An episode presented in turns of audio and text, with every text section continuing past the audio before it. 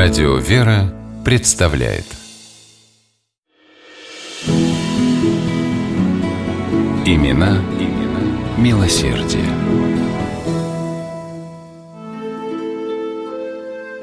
Белыми голубками называли в былые времена российских сестер милосердия. Казалось бы, голубка – существо изнеженное, трепетное. Сестры милосердия такими и были. Но к этим чертам прибавлялись качества, сделавшие бы честь любому солдату – мужество, героизм, самоотверженность. Без них медсестры не могли бы трудиться там, где в них нуждались больше всего – на войне. Одной из таких голубок стала княжна Екатерина Бакунина.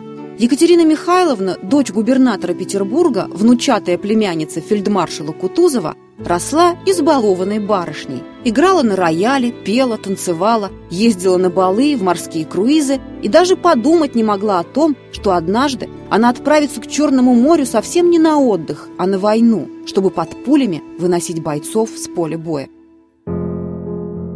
Когда в 1853 году началась Крымская война, Бакуниной было уже 40 лет. Семья и слышать не хотела о ее желании ехать добровольцем в самое пекло.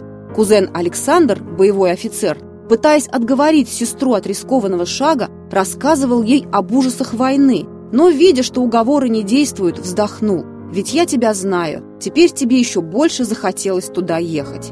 Это было правдой. Слушая брата, Екатерина Михайловна только убеждалась в том, что она сейчас нужнее всего на поле боя, там, где раненым солдатам необходима помощь. Княжна преодолела сопротивление родных, вступила в крестовоздвиженскую общину сестер милосердия и прошла начальную медицинскую подготовку. В январе 1855 года Бакунина прибыла в осажденный Севастополь и стала работать в госпитале. Сестра Екатерина Дни и ночи проводила в операционной, не отходила от раненых даже тогда, когда рядом взрывались бомбы. Она обнаруживала присутствие духа, едва совместимое с женской натурой, писал об Акуниной хирург Пирогов, под началом которого она работала на самом обстреливаемом участке, главном перевязочном пункте города. Когда война окончилась, Екатерина Михайловна возглавила крестовоздвиженскую общину, обучала молодых медсестер и даже съездила в командировки в Германию и Францию. Вернувшись в Россию, она говорила, что чистота и порядок в западных лечебницах образцовые, но отношение сестер к пациентам формальное, от него так и веет холодом. По воспоминаниям современников, сама Бакунина молилась за каждого своего подопечного, а в конце молитвы читала строки, написанные ее сестрой Просковьей, смыкая, открывая вежды, молюсь, страдая и любя, но в сердце луч святой надежды, Господень крест хранит тебя.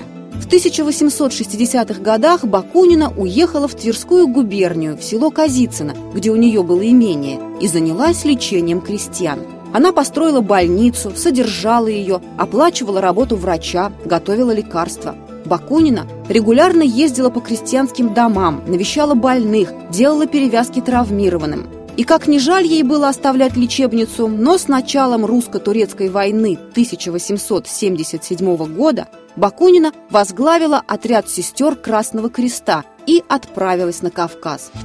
Год она провела на фронте, а ведь в то время Екатерине Михайловне было уже 65 лет.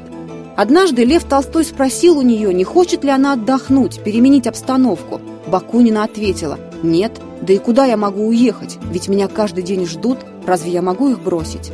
Но время брало свое. Поняв, что она не может больше работать, Бакунина с грустью и по-военному кратко констатировала «Увы, я зачислена в запас». Екатерина Михайловна скончалась в 84 года. Большую часть жизни она посвятила служению ближнему и ни на шаг не отступала от своего девиза «С именем Бога все для людей».